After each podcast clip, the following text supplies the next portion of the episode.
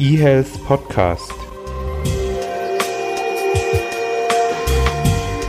Der Podcast rund um Gesundheits- und Medizininformatik aus Konstanz.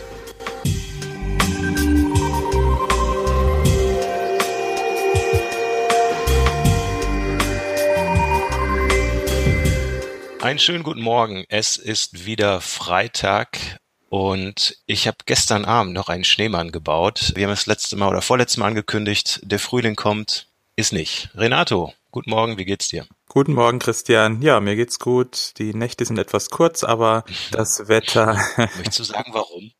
Nein, das ist der nichts einfach, Privates im Podcast. Genau, nichts Privates im Podcast. Das Wetter ist einfach so schön, dass morgens schon zu früh die Sonne aufgeht. genau. Heute ähm, Nix heute. Ich bin noch bei der Begrüßung. Du machst jetzt noch keinen Überblick. Ich wollte noch was sagen. Und zwar habe ich mir eigentlich überlegt, ich mache jetzt Werbung für meine Sessions auf der Conhit. Ich habe da nämlich einmal die Innovationssession gemeinsam mit Jens Naumann, den man aus dem Podcast hier kennt, und die Session Innovative Healthcare IT mit Bernhard Breil, den man auch aus dieser Podcast kennt. Jetzt bin ich aber in so Zeitanomalien gefangen. Denn wenn der Podcast Freitag rauskommt, dann wird die Conhit schon gewesen sein. Schön. Krass. Was war das für eine Zeit? Conhit wird gewesen sein. Futur 2. Genau. Das hatten wir damals, oh ja, da, jetzt haben wir endlich mal einen Anwendungsfall. Das ist so ein bisschen kompliziert wie bei Per Anderler durch die Galaxis. Nee, das ist eher wie bei Zurück in die Zukunft. Also McFly, erzähl mal, was ist der Überblick heute? Äh, beziehungsweise was machen wir heute? Gib uns den Überblick. Heute machen wir was ganz Neues und zwar beginnen wir mit den News und haben dann unser Hauptthema. Nee. Ähm, krass, oder? Also die News beschäftigen sich heute einmal mit dem Medizinprodukterecht. Dann gibt es Neues aus der Branche, einmal von Philips und einmal von Meyerhofer Samedi Asklepios. Und wir haben noch eine Sache von Apple. Apple ist aber heute nicht unser großer, mit dem wir uns beschäftigen, sondern das Hauptthema beschäftigt sich mit einem großen Player. Diesmal ist es Microsoft. Und da schauen wir uns verschiedene Projekte an, die Microsoft so gestartet haben im Laufe der Zeit, was funktioniert hat, was nicht funktioniert hat und wie es vielleicht weitergehen könnte. Und wir können auch ganz offen sagen, eigentlich war der Plan, dass wir Microsoft und IBM uns angucken. Ich wollte aber zu sehr just in time mich vorbereiten und musste dann erkennen, dass IBM da tatsächlich so viel macht, dass ich das in der kurzen Zeit nicht alles zusammenfassen kann. Deswegen heute nur Microsoft. Ich werde aber versuchen, dann am Freitag ein Interview mit IBM gemacht zu haben. Gemacht haben. zu, Futur 2 eben. Du musst echt per Anhalter durch Galaxis nochmal lesen. Da kriegst du die ganzen Zeiten nochmal drauf. Egal, also fang du mal an mit deiner ersten News. Okay, die erste News beschäftigt sich mit dem Medizinprodukterecht. Ich sage bewusst Medizinprodukterecht, weil bisher hatten wir auf europäischer Ebene eine Richtlinie, die Medical Device Directive, und die wird jetzt abgelöst durch die Medical Device Regulation. Da gab es am 5.4. im Europaparlament die Verabschiedung und das Ganze tritt dann im Mai in Kraft. Jetzt müssen die Leute in den Krankenhäusern oder bei den Herstellern aber nicht gleich in Schnappatmung verfallen, denn es gibt eine dreijährige einjährige Übergangsfrist. Das heißt, erst Mitte 2020 wird das Ganze komplett greifen und bis dahin haben die Hersteller und die Anwender und alle die Möglichkeit, sich langsam dran zu adaptieren. Es gibt so ein paar Änderungen. Es gibt jetzt eine einheitliche ID, eine UID. Es gibt Änderungen bei der Klassifizierung, also ob was Klasse 1, Klasse 2, Klasse 3 ist. Das hat dann natürlich auch Auswirkungen darauf, wie man die Medizinprodukte, wie man die auf den Markt bringen kann. Und es gibt noch andere Sachen. Man muss jetzt eine klinische Bewertung machen. Man braucht eine Qualified Person. Aber ich denke, wir werden zu diesem Thema auch nochmal einen eigenen Podcast machen. Sorry, Christian, dass ich jetzt wieder eine Klammer aufgemacht habe. Aber ich glaube, der, Pod der Podcast mit Christian Jona, den kriegen wir irgendwann noch hin. Gut. Machen wir weiter. Zweite News. Und zwar gibt es ein neues KISS, was jetzt eingeführt werden soll. Und zwar von Philips. Eingeführt werden soll es im Krankenhaus in Düren. Laut einer Pressemitteilung oder einem Artikel in der KMA ist es so, dass Düren auch schon die Medizintechnik, die Beleuchtung, die Raumkonzepte von Philips hat. Und da hat sich Düren gedacht, Mensch, dann nehmen wir doch auch nochmal das neue KISS von Philips, beziehungsweise ganz so neu ist es gar nicht, sondern das ist schon weltweit im Einsatz in 850 Häusern, wohl auch in Brasilien und Mexiko. Es ist wohl laut Artikel auch so, ich zitiere einfach mal, für Düren ist das eine komfortable Situation. Derzeit sind 20 Berater von Philips dauerhaft im Krankenhaus, durchforsten die Abläufe, erarbeiten Vorschläge für digitale Prozesse und schneidern Software auf die Dürener Bedürfnisse und damit auf den deutschen Markt zu. Ist natürlich schön, 20 Leute vom Hersteller vor Ort zu haben. Auf der anderen Seite braucht man natürlich auch entsprechend viel Manpower von der Klinik selbst. Also, jetzt kommt's. Ich bin gespannt, was daraus noch wird. Vielleicht eine Sache noch, ein anderes Zitat. Das fand ich schön. Und zwar spricht hier dann der, ich glaube, IT-Leiter. Eine Delegation reiste im brasilianischen Winter nach Sao Paulo und Blumenau. Dann entschied sich das Klinikum, einen Co-Design-Vertrag mit Philips zu schließen. Renato, was klingt komisch an dem Satz? Ähm, Im Frühling? Nee, Brasilien? Nee, einfach, dass die da extra in so einen Satz reingeschrieben haben, eine Delegation reist im brasilianischen Winter. Denn wenn man das nicht reinschreibt, dann denken noch alle direkt, ach, so ist das zustande gekommen. Ne? Mhm. Philips hat die nach, nach Brasilien eingeladen und um, um diesen Sachen direkt vorzubeugen, wird extra reingenommen im brasilianischen Winter. Gut, also wieder neues KISS. Sind wir mal gespannt. Apple. dachte eigentlich, der deutsche Markt sei schon gesättigt, aber vielleicht findet ja noch jemand Zugang dazu. Genau, wer keinen Zugang zum deutschen Markt will, nehme ich mal an, ist Apple. Aber Apple hat andere Projekte, mit denen sie sich beschäftigt. Zum Beispiel will Apple es den Diabetikern erleichtern, ihre Blutzuckermesswerte zu ermitteln. Es gibt ja, glaube ich, schon Ansätze, dass man die Blutzuckermesswerte aus der Augentränenflüssigkeit ermittelt. Und das hattest du, glaube ich, mal in irgendeinem Podcast Podcast erwähnt. Das macht Google, genau, mit so einer genau. Linse. Und Apple hat einen anderen Ansatz, die versuchen das per Lichtsensor. Genaueres weiß man da nicht. Es soll anscheinend ein Lichtsensor die Farbe der Haut oder die Farbe der, des Handgelenks messen, denn das Ganze soll in die Apple Watch eingebracht werden. Wie gesagt, wie das Ganze funktioniert, wird bestimmt irgendwann noch rauskommen. Ob es überhaupt funktioniert oder ob das vielleicht ein Schuss ins Blaue war, das sind die Mac Rumors von mir. Mac Rumors, genau. Machen wir weiter. Wir hatten ja schon eine Meldung, ist schon ein bisschen länger her, dass es eine strategische Minderheitsbeteiligung von Asklepios bei der Meyerhofer gibt. Dann kam jetzt vor kurzem eine Meldung, die wir noch nicht im Podcast hatten, dass alle Asklepios-Kliniken Samedi einsetzen werden. Und jetzt schließt sich der Kreis oder das Dreieck. Jetzt kam eine Meldung, dass Meyerhofer strategisch bei Samedi einsteigt oder sich beteiligt. Samedi ist für die Leute, die es nicht kennen, eine webbasierte Lösung rund um Ressourcenplanung, Zuweiser, Kommunikation, Terminplanung und eben auch ein Patientenportal, in dem die Patienten selbst reinschauen können, hat ungefähr 5000 Kunden in Deutschland, Österreich und der Schweiz. Renato, was macht Microsoft alles im Gesundheitswesen?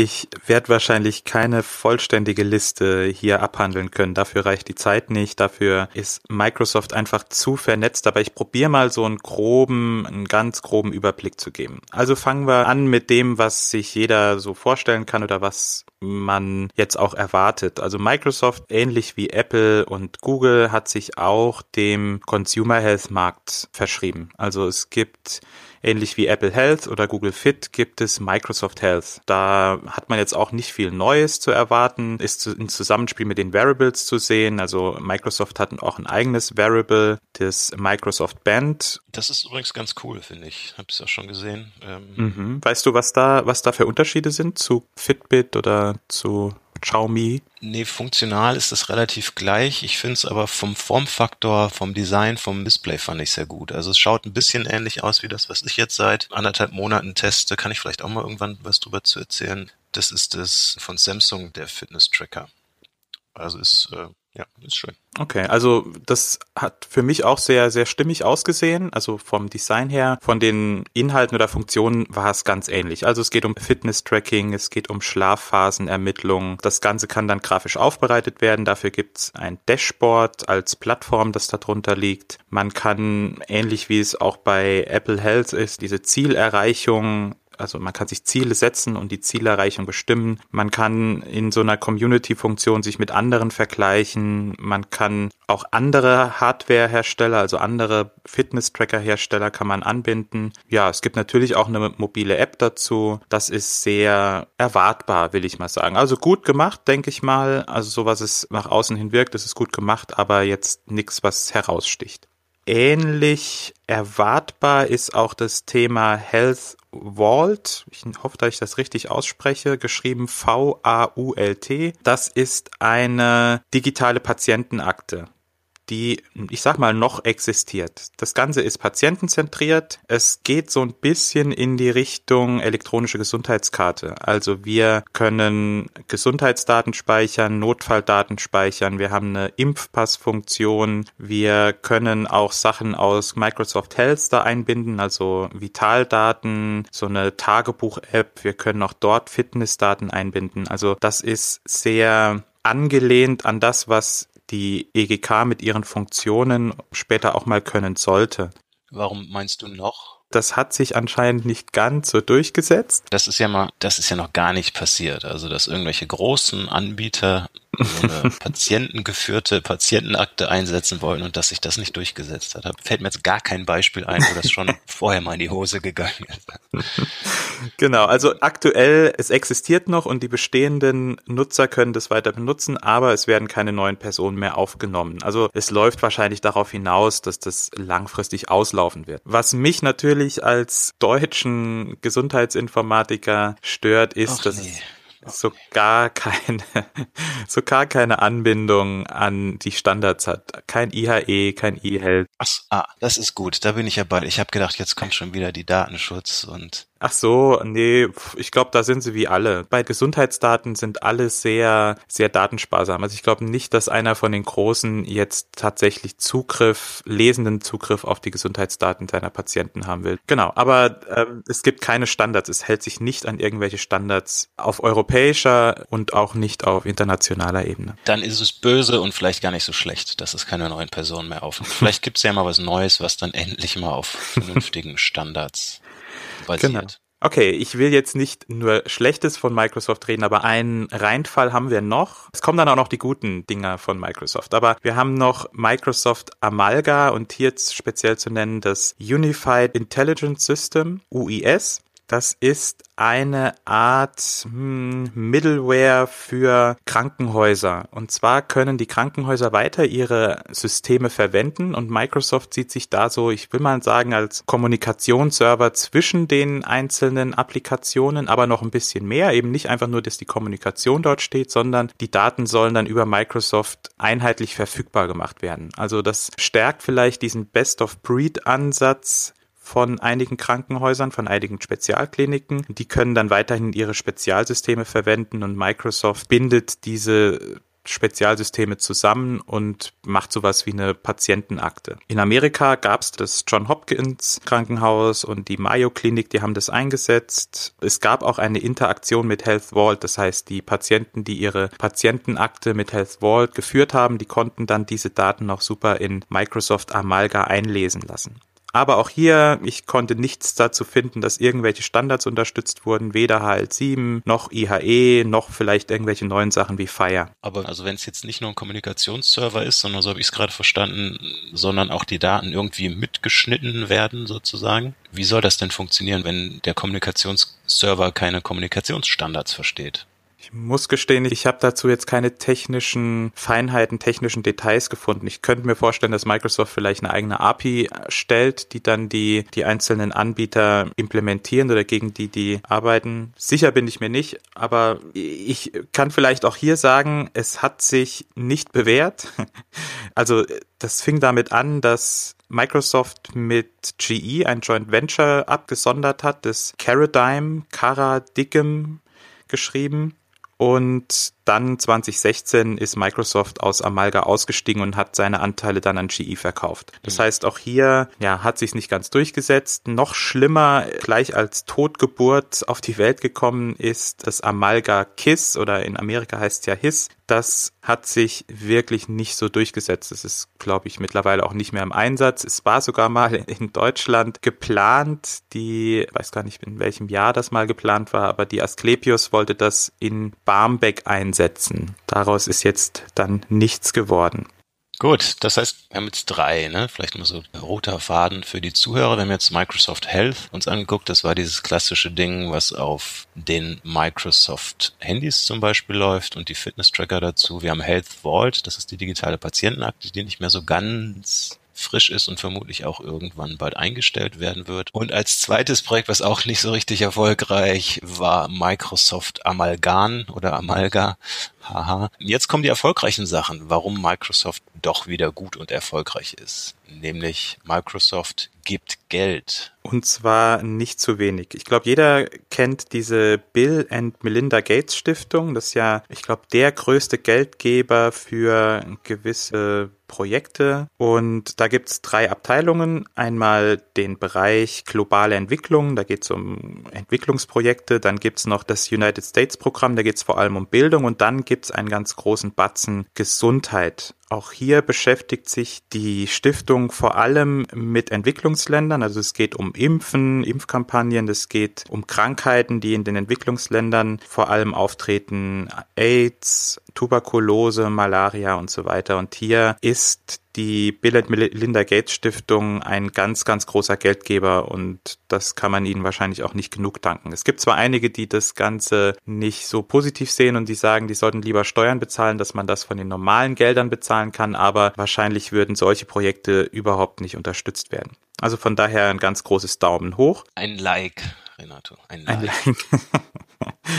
Dann gibt's noch andere Ansätze. Und zwar investiert Microsoft sehr stark in Innovationen in Forschung und dort vor allem in die onkologische Forschung. Da gibt es verschiedene Ansätze. Da muss man dazu sagen, die sind da nicht die alleinigen Player auf diesem Gebiet. Da gibt es auch für jeden dieser Ansätze gibt es auch andere Player, die da mitspielen, aber ich glaube, Microsoft ist da vorne mit dabei. Zum Beispiel sowas wie eine Suchmaschine für onkologische Erkrankungen. Also wie können Ärzte Informationen über ihre onkologischen Patienten zusammensuchen im Netz? Wie können sie die richtige richtige Diagnose, die richtige Therapie für ihre Patienten finden aus dem ganzen Wust an Informationen, der zur Verfügung steht. Da wird viel auf künstliche Intelligenz und auf Spracherkennung gesetzt und da ist Microsoft einer der Innovationstreiber. Dann geht es auch in den Bereich personalisierte Medizin. Wie können Patienten spezialisiert auf ihre eigenen Eigenschaften, zum Beispiel genetische Disposition, behandelt werden? Dann geht es auch noch um das Umprogrammieren von Zellen. Das ist ein heroischer Ansatz. Da weiß ich nicht, ob das zu was wirklich führen wird, aber es sollen Zellen mit Hilfe von Genetik umprogrammiert werden, damit sie Krebszellen angreifen können. Und dann engagiert sich Microsoft natürlich auch noch im Bereich der künstlichen Intelligenz in der Radiologie, also automatisches Finden von Tumoren oder dreidimensionale Rekonstruktion von Tumoren, alles natürlich AI unterstützt, also unterstützt von künstlicher Intelligenz.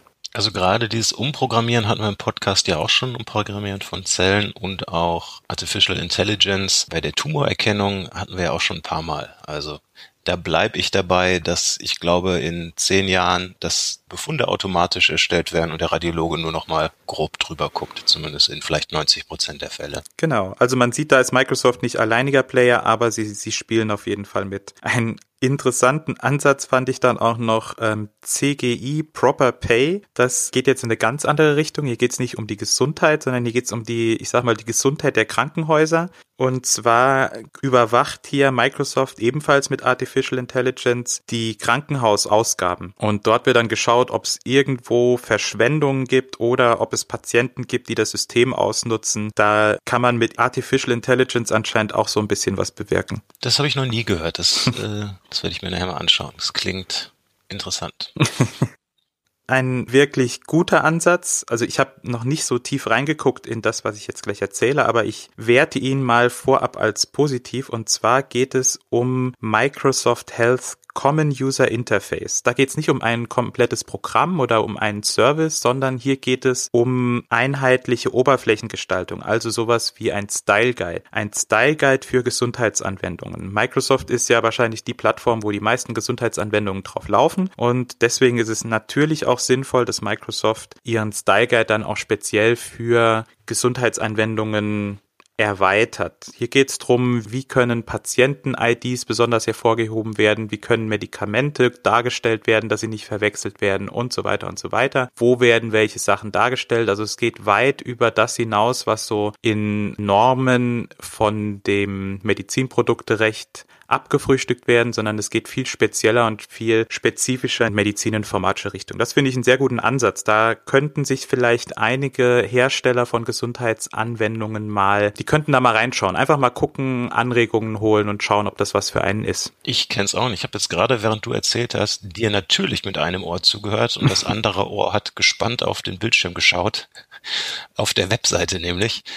Das geht so weit, die, die geben sogar vor oder zeigen, wie man vernünftig Snow mit CT einbinden kann. Mhm. Oder wie HL7 CDA repräsentiert werden kann. Also schaut erstmal gut aus. Genau. Auch spannend, muss ich mir auch noch angucken. Also hier ist kein Programm an sich, also keine Software genannt, sondern das ist ein Zusammenschluss unter anderem auch von Ärzten, die dann sagen, so und so soll die Oberfläche am besten gestaltet sein. Ein guter Ansatz, finde ich. Gut, das waren die positiven Seiten von Microsoft. Jetzt vielleicht noch so ein paar Sachen zur Hardware. Ich glaube, es ist unbestritten, dass Microsoft wahrscheinlich, zumindest in deutschen Krankenhäusern, der größte Player ist, was jetzt die Software angeht. Also auf jedem Krankenhaus PC läuft Microsoft Windows. Auf ganz, ganz vielen laufen auch die Office-Anwendungen. Das heißt, Microsoft hat hier sowieso einen guten Stand in den Krankenhäusern. Vielleicht nicht aktiv, weil da muss jetzt kein Vertreter von Microsoft hin, aber sie sind einfach vorhanden und das könnten sie eigentlich meiner Meinung nach viel besser ausnutzen. Dazu kommt noch, dass Microsoft das Surface hat, eins der erfolgreichsten Tablets, das aktuell auf dem Markt ist und das weiß jetzt Microsoft tatsächlich zu schätzen. Und da schlagen sie auch in so eine Kerbe. Es gibt so ein Projekt, das heißt Surface for Healthcare. Und dort wird versucht, dieses Surface speziell in Healthcare-Anwendungen mit reinzubringen. Also zum Beispiel präsentieren von Röntgenbildern oder gerade im medizinischen Ausbildungsbereich dort, dass man sich Modelle vom Menschen anschaut und so weiter und so weiter. Und Ganz interessant ist dieses Surface Hub. Ich weiß nicht, ob ihr schon davon gehört habt, aber es gibt ein Riesen-Surface. Das ist so groß wie ein überdimensionaler Fernseher und ist natürlich auch ein Touch-Display. Ist natürlich ein Touch-Display und man kann ganz viel damit machen. Christian, ich bin mir sicher, du findest irgendwo so ein Service Hub auch auf der Connet, könnte ich mir vorstellen. Also da bin ich gespannt, wie das die Hersteller oder vielleicht auch Microsoft einsetzen. Falls jemand von Microsoft zuhört, ähm, falls das ins Handgepäck passt in Flieger, würde ich mir das gerne auch mal für Demonstrations- oder Evaluationszwecke ausleihen für so zwei, drei Jahre. genau, bis es ein neues gibt und größeres. Also auf der Webseite von Surface Hub waren dann auch so ein paar ganz nette Anwendungen und ich finde, die könnten durchaus auch Einzug in mehrere Krankenhäuser finden. Das geht sehr stark in die Richtung Smartboard. Also man kann Röntgenbilder präsentieren, man kann darauf zeichnen, man kann auch Terminkalender dort anbringen, kann natürlich dann die Termine hin und her verschieben. OP-Planung kann man bestimmt sicher super darüber machen. Es ist insbesondere für Kooperationen von größeren Gruppen gedacht. Also eine Hardware, die ich würde mal sagen, in vielen Krankenhäusern Einzug halten wird, wenn es mal bezahlbar wird. Vielleicht noch zur Vision. Christian, da kannst du mir helfen. Aus dem jetzt Gesagten würde ich mal sagen, Microsoft sieht sich nicht als Lieferant von Krankenhaussoftware, sieht sich nicht als Lieferant von medizinischen Akten oder als Lieferant von konkreter Software außerhalb vom Consumer Health Markt. Ich glaube, sie sehen sich mehr im Consumer Health Bereich und als Vernetzer. Siehst du das auch so? Ja, das war eine geschlossene Frage. ähm, trotzdem, ich möchte vielleicht noch was anderes sagen. Und zwar möchte ich, also was ich jetzt hier gehört habe, ich kannte das vorher auch im Großteil schon, aber ein paar Sachen eben nicht. Ich möchte jetzt einfach mal meine Einstellung zu Microsoft loswerden. Und zwar hat die sich in den letzten fünf Jahren massiv geändert. Ich finde, wir haben sowohl bei Google wie auch bei Apple, die ja vor sagen wir, zehn Jahren noch absolute Innovationstreiber waren, da tut sich im Moment nicht mehr so wahnsinnig viel. Da, wo gerade eher was Innovatives passiert, finde ich, ist eher bei Microsoft. Bisschen schade, dass die mit ihrem mobilen Betriebssystem technologisch, warum sie das so stiefmütterlich behandeln. Aber zum Beispiel, was die mit Virtual Reality gezeigt haben, beziehungsweise Augmented Reality, das ist schon wirklich ganz, ganz großes Kino. Und ich glaube, dass da in Zukunft noch ein bisschen mehr passieren wird, auch bei uns in der Gesundheitsbranche. Das waren fast schöne abschließende Worte, oder? Glaube ich auch, ja. Sind auch schon wieder hart an der Grenze. Belassen wir es doch einfach dabei. Du guckst dir auf der Conhit noch den Microsoft-Stand an, wenn es da einen gibt. Ich bin leider nicht da. Okay. Okay, dann hören wir uns nach der Connet wieder, sowieso. Also ihr hört uns nach, oh Gott, das ist wieder jetzt hier Zeitenverschiebung. Ihr hört uns. Futur 2, mach Futur 2. Ihr werdet uns nach der Connet gehört haben. Und ähm, wir, wir sprechen, wir werden nach der Connet gesprochen haben. Tschüss. Tschüss. eHealth Podcast. Der Podcast rund um Gesundheits- und Medizininformatik aus Konstanz. you